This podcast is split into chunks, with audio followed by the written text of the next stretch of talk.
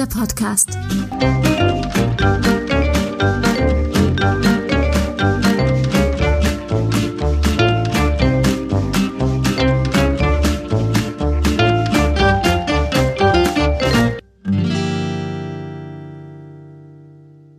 Einen wunderschönen guten Tag und herzlich willkommen zum 17 Ziele Podcast. In diesem Podcast setzen wir uns mit den 17 Nachhaltigkeitszielen der Vereinten Nationen auseinander. Es geht darum, wie wir die Welt gerechter gestalten können, wie wir sie besser machen können und dafür haben fast alle Länder der Erde beschlossen, diese 17 kleinen, sie klingen klein, Ziele umzusetzen.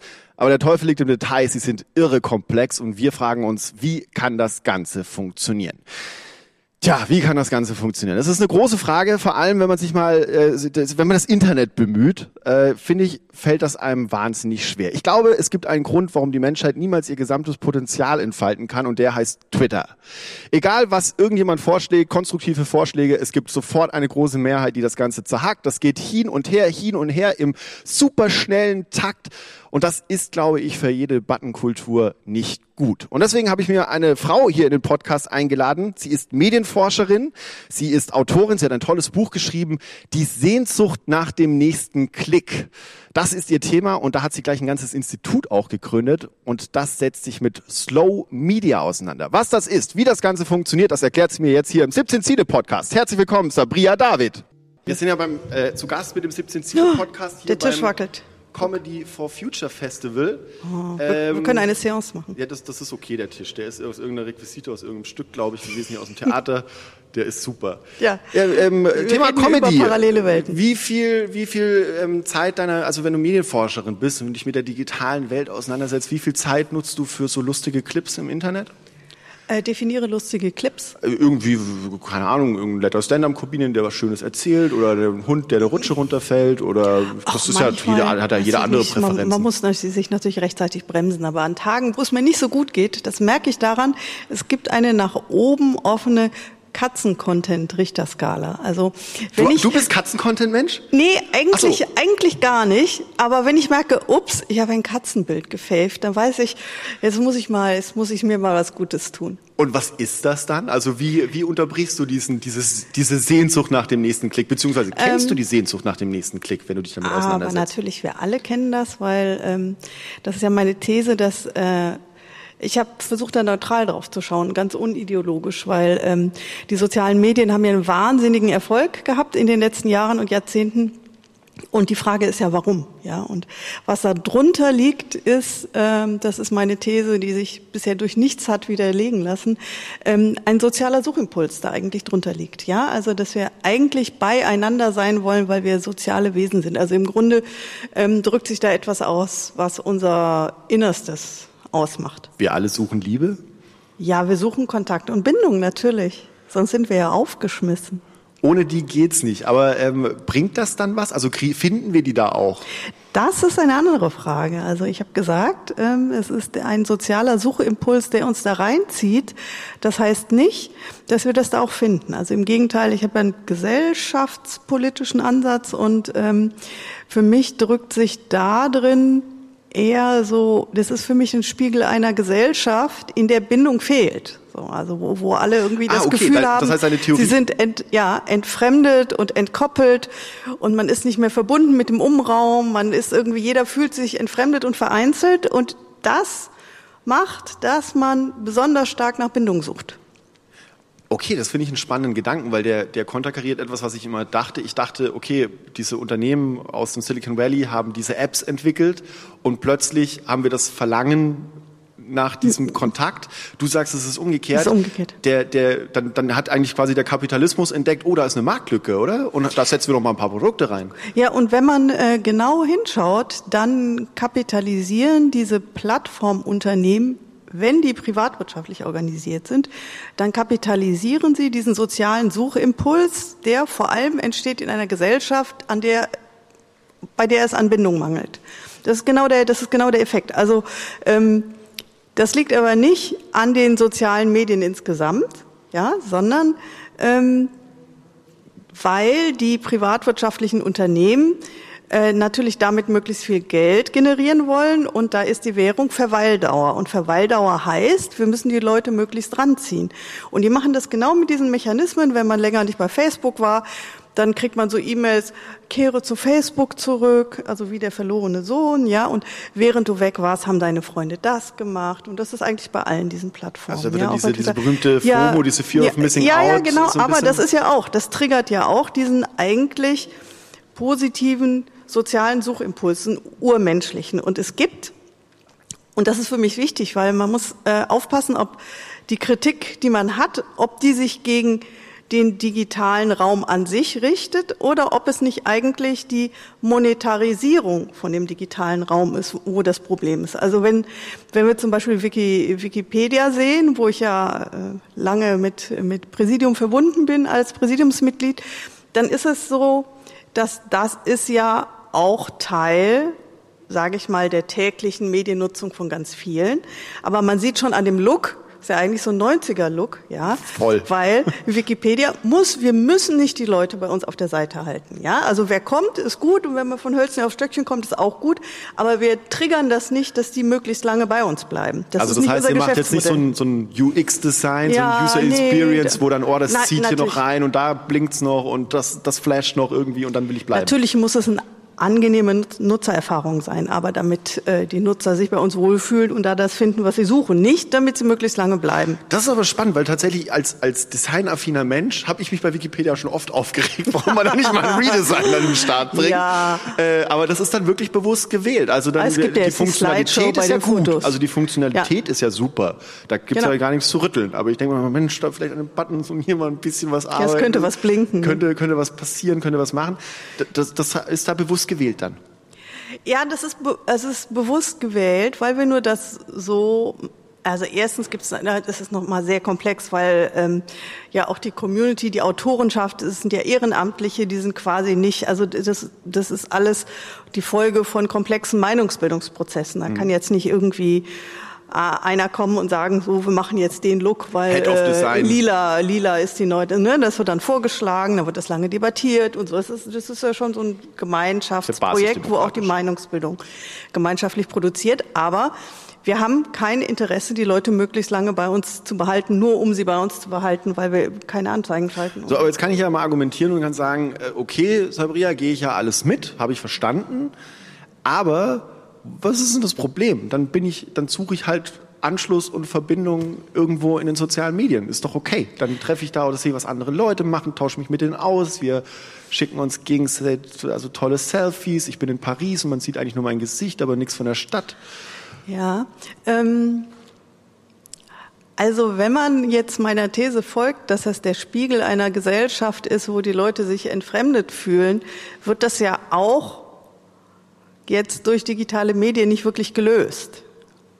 Also es- es gibt natürlich die Möglichkeit, ähm, in Kontakt zu treten, aber ich finde schon, dass wir äh, die Hauptherausforderung ist, dass wir eine Gesellschaft aufbauen, die, wo die öffentlichen Räume wieder soziale Räume sind. Also und ich meine, dass ähm, im Digitalen, also der digitale öffentliche Raum, wo unsere Meinungsbildung passiert, wo die Leute sich entscheiden, äh, was sie wählen und was sie nicht wählen, wo sie sich entscheiden, was sie kaufen, was sie nicht kaufen. Also der öffentliche Meinungsbildungsraum sollte ein sozialer werden, der nicht nach, zu sehr nach diesen wirtschaftlichen äh, Aspekten definiert ist, sondern ja, auf Gemein, warum nicht auf Gemeinwohl ausgerichtet. Und ähm, auch der öffentliche Raum, also der kommunale öffentliche Raum, da ist es ja auch so, das ist ja mehr und mehr ein öffentlicher Raum geworden, in dem die Menschen Konsumenten sind. Ja. Ja, und es ist ja nicht ein öffentlicher Raum, wo man sich Menschen ist. aufhalten kann, wo man flanieren kann. Entschuldigung. Also ähm, das ist ja auch so eine gesellschaftliche Unwucht, wo, wo etwas fehlt, was vorher da war. Ja, also es gab mehr Marktplätze, es gab mehr, also das ganze soziale Leben hat sich viel mehr auch im, im öffentlichen Raum äh, stattgefunden. Wenn man sich jetzt zum Beispiel vorstellt, ähm, der öffentliche Raum, äh, der jetzt äh, Autos zur Verfügung steht. Also die Parkplätze würden abgeschafft werden oder zumindest ein Drittel der Parkplätze. Also bei mir in dem Viertel ist das manchmal so. Da werden Parkplätze, also sind es keine Parkplätze mehr und sofort stellen die Nachbarn Bänke raus. Mhm. Ja? Und wenn man Nachbarn Bänke, äh, wenn Nachbarn Bänke rausstellen, dann setzen sich Leute drauf. Also ist deine und, und dann ist sofort, dann ist sofort wieder dieser, dieser, dieser wird es wieder zu einem sozialen Raum. Und das ist so, eine, so, ein grundsätzlicher Wechsel, von dem ich meine, dass der also uns wenn, bevorsteht. Aber ist, ist dann, die, dann deine Aussage, wenn wir jetzt soziale Medien reduzieren würden oder die, diesen, diesen Klicksucht äh, reduzieren würden, dann haben wir wieder mehr echte soziale Kontakte, mehr echtes soziales Leben? Wäre das die Folge? Nein, genau, äh, schon wieder andersrum. Oh mein Gott, wir suchen, verstehe ich nicht. Wir suchen, wir suchen ähm, Anschluss an soziale Gemeinschaften über soziale Medien, weil wir das im öffentlichen Raum und im Alltag okay, nicht mehr tun können. Jetzt, okay, weil, also weil Kinder wir, zum okay. Beispiel, Kinder, die den ganzen Tag in der Schule sind, sind die durchgetaktet mit irgendwelchen Kursen. So, Full die Disclosure, treffen haben sich eben nicht an der Bushaltestelle, sondern die treffen sich über soziale Medien, weil, weil, weil sich das halt da rein verlagert hat. Das Bedürfnis bleibt ja und es wird mehr und mehr ins Digitale verlagert. Okay, Full Disclosure, wir haben heute schon ein paar Podcasts aufgezeichnet. Vielleicht habe ich es deswegen gerade nicht kapiert, aber jetzt verstehe ich, was du meinst. Äh, das heißt, was, was, was würden wir denn jetzt tun? Also, weil eigentlich dachte ich, ich rede jetzt mit dir darüber, dass wir zum Beispiel einfach, wie, wie bekämpfen wir diese, diese Sucht nach dem Internet in Anführungszeichen? Oder wie gehen wir damit um? Wie lernen wir damit umzugehen? Du gehst aber sogar noch einen Schritt weiter und sagst, wenn wir unseren öffentlichen Raum wieder für Menschen gestalten, dass sie ihn nutzen können, dann wird gar nicht diese Sucht oder diese, dieses Potenzial da sein, um, um, um überhaupt dieses Verlangen zu spüren, diese Sehnsucht nach dem nächsten Klick. Ja, ja, beides. Also dann können wir, dann können wir ähm, die, die, den digitalen Raum nutzen für gemeinschaftliche soziale Sachen und um unser Informationsbedürfnis, unser Kontaktbedürfnis zu erfüllen, aber nur da, wo wir es auch wollen und wo es sinnvoll ist und nicht, weil wir diese Sehnsucht haben danach. Also nicht, weil uns zu sehr Fehlen antreibt, ja. Also es ist ja so ein Mangelphänomen eigentlich. Also ähm, das ist ja mein offenbar mein Trick, dass die Leute immer denken, ja, dann laden wir die Frau David ein und die sagt dann, die doofen digitalen Medien und dann sitze ich hier und sage Sachen, wo die Leute denken, hä? So, ja, weil die Welt ist halt viel komplizierter und komplexer, als man so, als man so eigentlich will. Und das ist aber eigentlich eine coole Sache, weil wenn man genau hinschaut, dann kann man diesen dritten Weg gehen, ja? Also, dass man sagt, hey, eigentlich ist es eine tolle Sache, dass es das gibt. Also, dass man weltweit Kontakt zu, zu Leuten halten kann, ja, dass man so eine Grundschwingung von Verbindungen mit Menschen haben kann, dass man äh, Wissen, jeder Zugang zu Wissen hat in unglaublichem Ausmaße, in, in Gott weiß wie vielen Sprachen, das ist ein toller Schatz. Und gleichzeitig trotzdem schaut, aha, aber ähm, diese, die, die, diese sehr starke, also wo kommt eigentlich dieser Sog her, ja? Also was wird, was speist diesen Sog? So. Und ist das nicht ein gesellschaftlicher Mangel, um den wir uns auch kümmern müssen? Das ist stark, weil ich finde tatsächlich, du bist der erste Mensch, mit dem ich äh, darüber diskutiere, weil in der Regel, wenn ich diese Diskussion führe, fällt sie genau in das, schwarz-weiß. Ja. Social Media nutzen, ja, nein. Ich habe eine kleine Tochter, äh, wir fangen jetzt auch schon an, darüber zu reden, ja, so im Freundeskreis, ja, wie gehen wir damit um, weil die rennen auch schon auf die Smartphones zu und sagen, ey, will haben und ja. toll.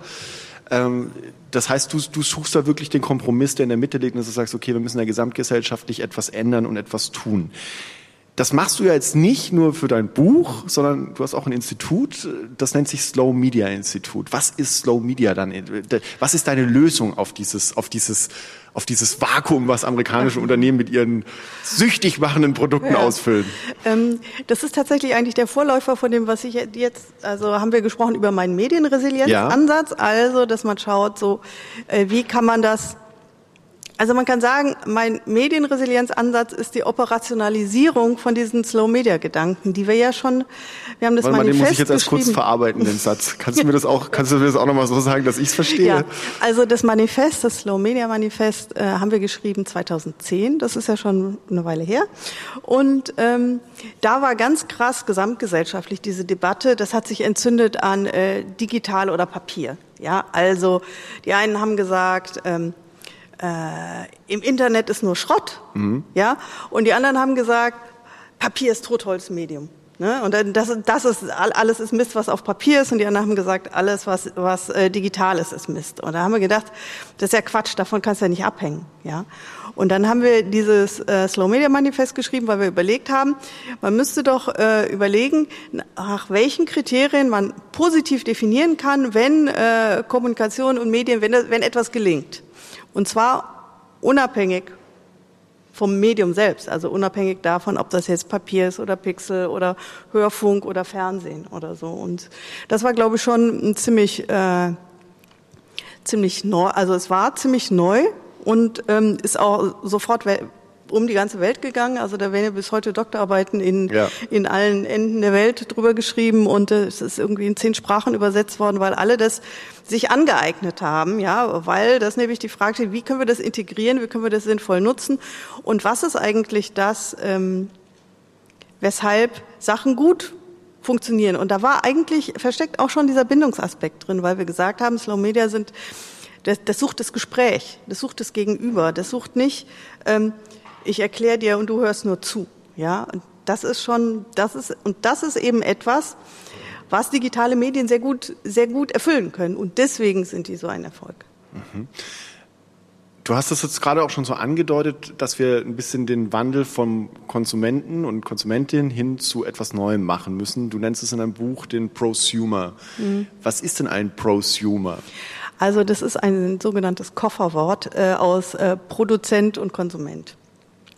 Und ob man jetzt das Wort benutzt oder nicht, wichtig ist aber, und das ist schon was ganz Essentielles, finde ich, im Moment, man sieht das auf ganz vielen Ebenen, ähm, dass es in der Gesellschaft, in der Welt, wie wir sie bisher hatten und vor allem zur Zeit der der Druckkultur, also der klassischen Druckkultur, ja, so nach Gutenberg, mhm. ähm, da war da eine sehr starke Trennung zwischen äh, jemanden, der Inhalte produziert und jemanden, der sie konsumiert. Also es gab diejenigen, die geschrieben haben und diejenigen, die gelesen haben. Und dazwischen waren als Schaltstellen die Gatekeeper, also die Verlage, also immer irgendeine Institution, die etwas Geschriebenes zu jemandem bringt, der, der auch liest. Und ähm, das hat sich durch die Digitalisierung aufgelöst. Und das ist ein wahnsinnig interessantes Phänomen, weil sich äh, durch die Digitalisierung die äh, Mechanismen von mündlicher Tradition und schriftlicher Tradition vermischen. Ja, ja. Also wir haben bei den äh, Plattformen, die du genannt hast, äh, Twitter, Facebook, WhatsApp, bei den ganzen Sachen, ähm, das ist Schrift, aber es funktioniert eigentlich wie ein Gespräch. Und, und, und da, das, da, das bringt. Das ist der Mindfuck, viel, Ja, das bringt eben ganz viel ins Rutschen. Ja, also ähm, das, da hängen diese ganzen Urheberrechtsfragen dran, ja. Also äh, wer, wer haftet überhaupt noch für das, was gesagt worden ist? Und du hast zum Beispiel in der Unternehmenskommunikation vorher hattest du irgendwie einen Unternehmenssprecher, der hat wasserdichte Statements äh, abgegeben, mit der, mit der juristischen Abteilung äh, abgesichert. Abgesegnet, so, alles durchgegangen. Das war Unternehmenskommunikation, ja. Jetzt, jetzt, wenn jeder Mitarbeiter aus dem Werkraum twittern kann und über das Unternehmen sprechen, ja, da, da haben wir ja ganz andere aber das, ist ja, das ist doch was Positives, oder ja, versteht ihr das? Ja, und das ist ja, das ist ja das, das, das Wunderbare, dass ähm, jeder nicht mehr darauf festgelegt ist, nur noch zu nehmen, was ihm vorgesetzt wird. Ja, das ist ja ein unheimlicher Schatz. Also das ist ja, ja, das ist eigentlich wirklich so, so, so ein großes Versprechen der Demokratisierung, der Teilhabe. So, wir müssen nicht mehr nehmen, was uns vorgesetzt wird.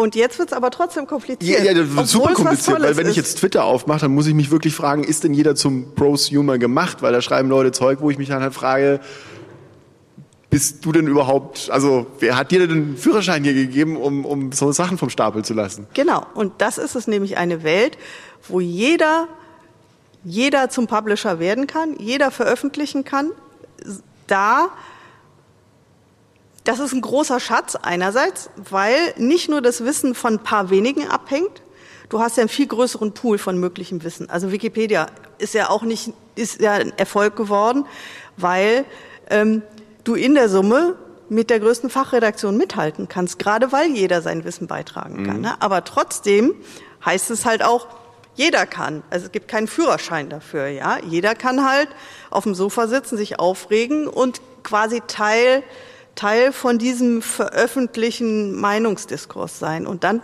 passiert etwas, was er, also im Grunde bräuchten wir diese tolle Möglichkeiten, die wir haben. Da müssten wir viel bessere Kulturtechniken haben, damit wir diese Verantwortung auch vernünftig annehmen können. Und das ist halt das Problem.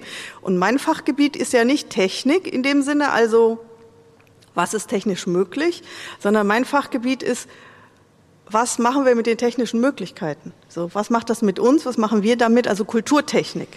Und die Technik ohne adäquate, vernünftige Kulturtechnik oder gesunden Menschenverstand, kannst du es auch nennen, das ist halt eine ganz schwierige Situation.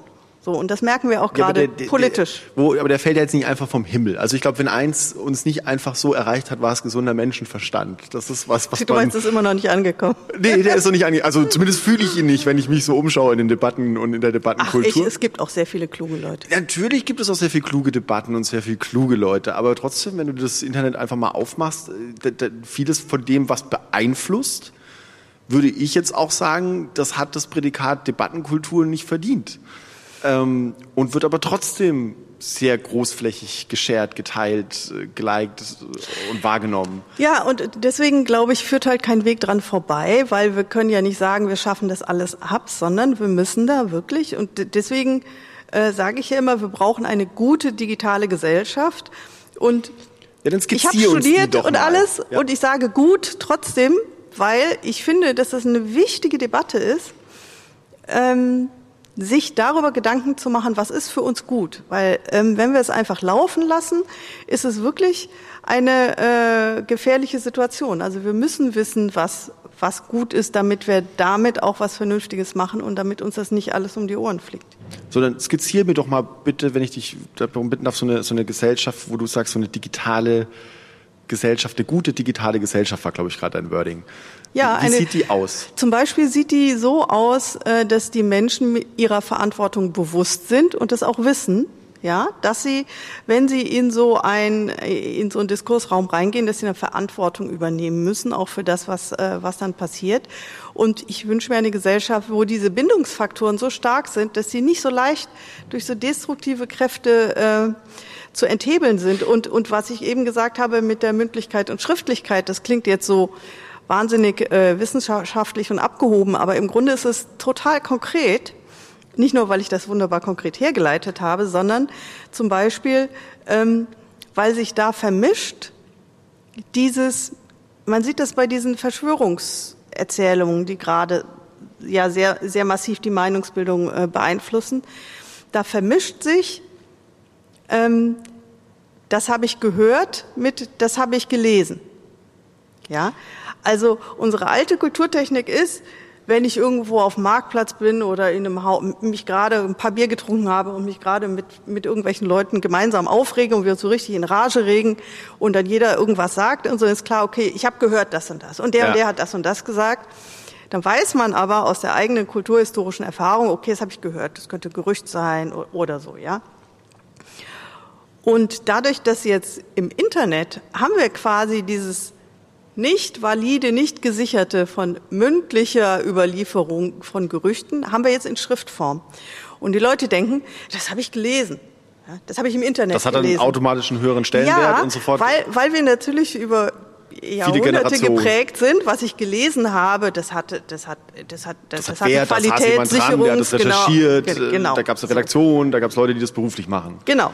Und das, was jetzt eigentlich am Digitalen was Tolles ist, ja, ähm, das fällt uns da wieder auf die Füße, weil die Leute immer noch denken, ah, okay, ja, das habe ich im Internet gelesen und es gibt auch einen Wissenschaftler, der sagt das und das. Das sagen mir ganz viele. Es gibt auch einen Wissenschaftler, der sagt das. Ich habe gelesen das so. Ja, jeder kann das da reingeschrieben haben. Du hast es gelesen, aber es heißt nicht, dass das irgendwie mehr stimmt als irgendwas, was du irgendwo gehört hast. So. Okay, aber dann, da, wo, aber wo setzen wir da jetzt genau an, äh, Sabria? Weil das, das ist ein Punkt, da, da würde ich jetzt gerne kurz einhaken. Setzen wir jetzt an der Stelle an, dass die Leute selbstverantwortlich kapieren, dass sie das tun?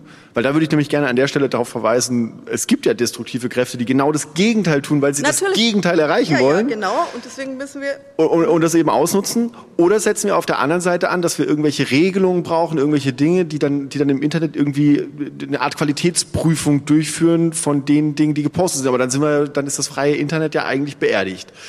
Was, wo, wo, wo setzen wir denn da an? Ja, ähm, Mikro bitte. Mikro.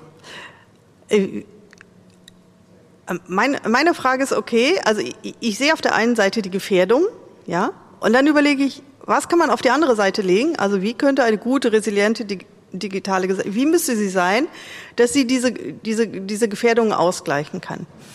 Und wir müssen alles das machen. Also wir müssen, wir müssen wirklich viel Bildung machen. Wir müssen viel, viel also Medienresilienz und Umgang mit digitalen Medien muss ins Bildungssystem. Also das geht gar nicht, dass pro Jahr, ich weiß, ich habe das mal ausgerechnet, wie viel, wie viel Abiturienten pro Jahr und Abiturientinnen ähm, äh, die Schulen verlassen, meistens ohne dass in der Schule die Frage besprochen worden ist, wie wollen wir, wie leben wir in einer digitalen Gesellschaft? Ja, und da meine ich jetzt nicht mit technische Nutzungskompetenz, sondern soziale Nutzungskompetenz und auch diese gesellschaftspolitische ähm, Perspektive. Das ist, äh, das ist, äh, das gibt's da nicht. Und das ist halt total wichtig, weil nur meine, weil die, die, Kinder das können, heißt das nicht, dass sie es auch äh, das, also das ist einordnen können. Das finde ich. Und deswegen habe ich zum Beispiel ähm, äh, ich biete jetzt Fortbildung für Lehrer an. Ja. Weil, also LehrerInnen, LehrerInnen, ähm, weil äh, da muss man ja an, also da gehen ja alle jungen Leute durch und da ist es ja wichtig, dass man das zum Thema macht. Ja. Mhm. Dann Rahmenbedingungen, gesellschaftliche Rahmenbedingungen, also zum Beispiel die politischen Entscheidungen, wenn es um Digitalisierung geht, nicht immer nur als Interessen der Digitalwirtschaft definieren. Ne? Also Digitalisierung heißt nicht Interessen der Digitalwirtschaft. Im Gegenteil, es gibt sehr viele zivilgesellschaftliche, digitale Infrastrukturen, Möglichkeiten, wichtige Sachen, die auch im Sinne von Nachhaltigkeit sind. Diese ganzen Repair-Cafés, die ganzen äh, 3D-Druck-Baupläne, wo du einen Toaster nicht wegschmeißt, sondern nur das Bau. Also das, das alles, das alles ist ja auch digitale Kultur und die ist ja, gemeinwohlorientiert und vollkommen im Sinne der Nachhaltigkeit. Also das ist auf jeden Fall total wichtig und dass man, da muss man Rahmenbedingungen setzen, ja, und äh, auf allen Ebenen. Also man kann jetzt nicht nur sagen, wir machen nur das. Sonst ist es nämlich so, dass man sagt, okay, wenn ich nur das mache, dann nützt es ja nichts. Also wenn ich Unternehmen berate, also im Bereich Arbeit, mhm. da habe ich dieses äh, Interaktionsmodell digitaler Arbeitsschutz entwickelt. Das setzt ja auch an diesen drei Ebenen an. Also individuelle Nutzung, Absprachen auf Teamebene und Führungsebene. Ja, weil sonst heißt es, ja, was nützt es, wenn ich mich entziehen kann, wenn irgendwie äh, es aber keine Vertretungsregelung gibt, zum Beispiel, ja? Oder der die Führungskraft sagt, na, was habe ich damit zu tun, wenn mein Mitarbeiter im Burnout geht, ist ja seine Sache. Ja. Ja. Und äh, da siehst du auch, dass das nur funktioniert, wenn diese verschiedenen Aspekte auch zusammengedacht werden. Okay, Sie müssen also diese Abhängigkeit muss berücksichtigt werden und es muss dann auch genau. so auf Linie Weil, gebracht werden, dass genau. es halt funktioniert. Sonst, sonst ist das so ein Totschlagsargument, wie man natürlich immer bei diesen ganzen Nachhaltigkeitsthemen sagt, dass man sagt, es hat auch gar keinen Zweck, wenn ich hier anfange, weil wenn das nicht funktioniert, funktioniert das nicht. Ja. Und wenn ich da anfange, hat es aber auch keinen Zweck, weil wenn das nicht funktioniert, funktioniert es auch nicht. Okay, also Bildung denken, Bildung neu gestalten, Lehrerinnen, Lehrer entsprechend auch in die Position bringen. Falls uns jetzt Lehrerinnen oder Lehrer zuhören, ich weiß, dass die jetzt wahrscheinlich ja, schon wieder Schaum vom Mund haben und sagen, wer ist denn jetzt diese Frau, die schon wieder sagt, dass wir Lehrerinnen nein, und ganz, Lehrer... Nein, nein, nein, ganz niedrigschwellig, die werden ja auch komplett mit dem Thema alleine gelassen. Ich will überhaupt keinen Lehrerinnenbashing machen, gar nicht, weil ich mit sehr vielen spreche und ähm, was an den Schulen in puncto digitaler Gesellschaft und Medienresilienz läuft, läuft fast ausschließlich über das Engagement einzelner Lehrer. Die das, die das geblickt ja, haben ja. und dann eben sagen, ja, okay, ich will aber, da was tun. Aber äh, stellt man sich so ein Bildungssystem von einem entwickelten Land vor, dass es quasi die Eigeninitiative von Lehrern regeln muss. Das kann ja auch nicht sein. Vielleicht ganz kurz noch, weil die Zeit rennt schon wieder so ein bisschen davon. Mhm. Wo müssen wir denn auf politischer Ebene ansetzen, um das zu pushen? Also, dass, dass auch eben Resilienz oder dass wir selber begreifen, hey, wir wollen sagen, wie dieses Internet oder diese sozialen Medien für uns funktionieren. Nicht, dass es ein amerikanischer Konzern ist, der uns mhm. sagt, wie das zu funktionieren hat. Also wie, wie könnte man da politisch auch dann den Rahmen stecken? Ja, also tatsächlich äh, berate ich auch gerne Politik und Kommunen, weil ich das wichtig finde, dass man das als gesamtgesellschaftliches Thema sieht, ja, und dieses ähm, dass man auch, also was ich gesagt habe, in diesen, diesen Gemeinschaftsritualen, dass man diese die, die, diese sozialen Räume herstellen und so, dass das, dass das total wichtig ist. Sonst hat man bisher die Dinge immer in so Sparten gedacht. Und Digitalisierung war ja in einer Techniksparte. Das ist ja nicht umsonst jetzt zum Beispiel mit dem Verkehrsministerium zusammen. Das läuft quasi über so, das läuft über diese Technikschiene, das, ja. Aber im Grunde ist es ja ein Thema, das durch alle, durch alle Bereiche durchgeht und auf alle Auswirkungen hat und auch aus allen Perspektiven betrachtet werden muss. Bist du optimistisch, dass wir das hinbekommen? Ich bin, äh, ich bin. Oder wird das Internet alles, uns zugrunde richten noch vor der Klimakrise? Was kommt zuerst? ich bin Kulturoptimistin und äh, pragmatische Idealistin und äh, im Moment ist es ein bisschen schwer, muss ich sagen. Aber ähm, ich sehe immer alles als Chance, dass wir endlich was, dass wir endlich was anpacken.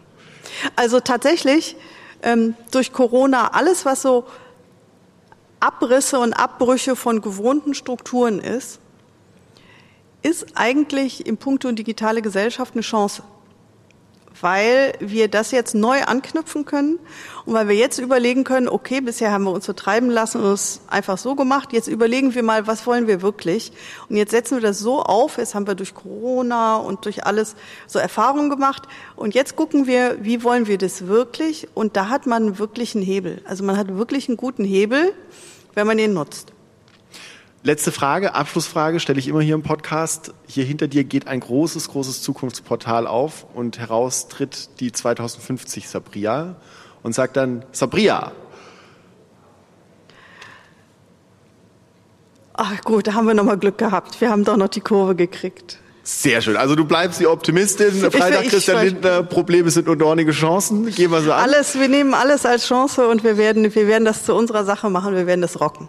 Ich mag diese letzte Einstellung. Ich sage vielen herzlichen Dank, Sabria, dass du heute da warst. Dein ja, Buch gern. heißt Die Sehnsucht nach dem nächsten Klick. Lesenswert, reinschauen und sich mit diesen Themen noch weiter auseinandersetzen. Äh, ich werde es mir auch nochmal genauer anschauen, weil du hast mir schon gesagt, ich soll mal unter dem Aspekt der Erziehung mir das auch nochmal anschauen, ja, weil bitte. das ist tatsächlich auch so eine, das ist noch eine ganz kurze Frage zum Schluss, ja. weil wir über die Zukunft Sabria gesprochen haben. Ich hatte so ein krasses, einschneidendes Erlebnis. Ich war in Andalusien in einem Startup, die haben so einen Handschuh entwickelt. Da stand ich in einem virtuellen Raum und habe den Regen im virtuellen Raum auf meiner Haut gespürt oder konnte auch Dinge anfassen und habe einen Widerstand gespürt. Und es war für mich so einschneidend, was die Zukunft meiner Tochter betrifft, dass ich sage, dieses Thema, okay, gelesen, Ding, bla, die wird in einer immersiven, krass einnehmenden Welt wahrscheinlich irgendwie sich rumtreiben mit ihren Freunden. Ist das, also hinken wir nicht schon wieder hinterher oder ist, sagst du, jetzt halt mal einen Ball flach, Felix, so schlimm wird es vielleicht nicht?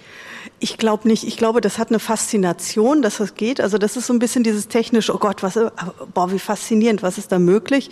Aber ich glaube, dass wir im Grunde Sehnsucht nach der Welt selbst haben. Und also das ist wie Second Life, ja. Du erinnerst dich vielleicht ja, Second ja. Life. Ja, da habe ich, das hat mich nicht unterm Sofa, da habe ich gedacht, nee, also aber erst als dann so Web 2.0 kam, da dachte ich, da, ah, jetzt passiert was Neues. Aber das andere, ich glaube, es ist ganz interessant, das schaut man sich an, das wird man für das eine oder andere. Ich glaube nicht, dass das wirklich also wir, haben, wir sind Menschen, also wir haben Sehnsucht nach Welt.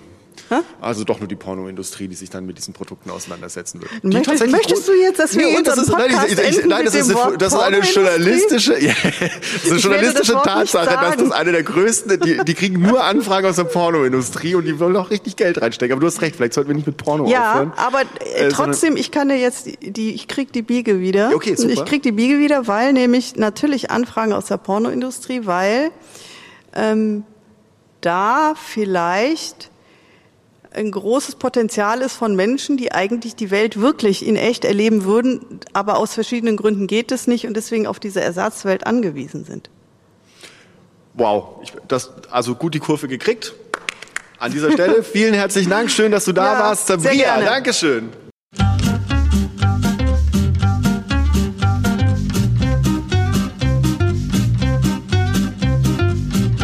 Ziele der Podcast von Engagement Global. Im Auftrag des Bundesministeriums für wirtschaftliche Zusammenarbeit und Entwicklung.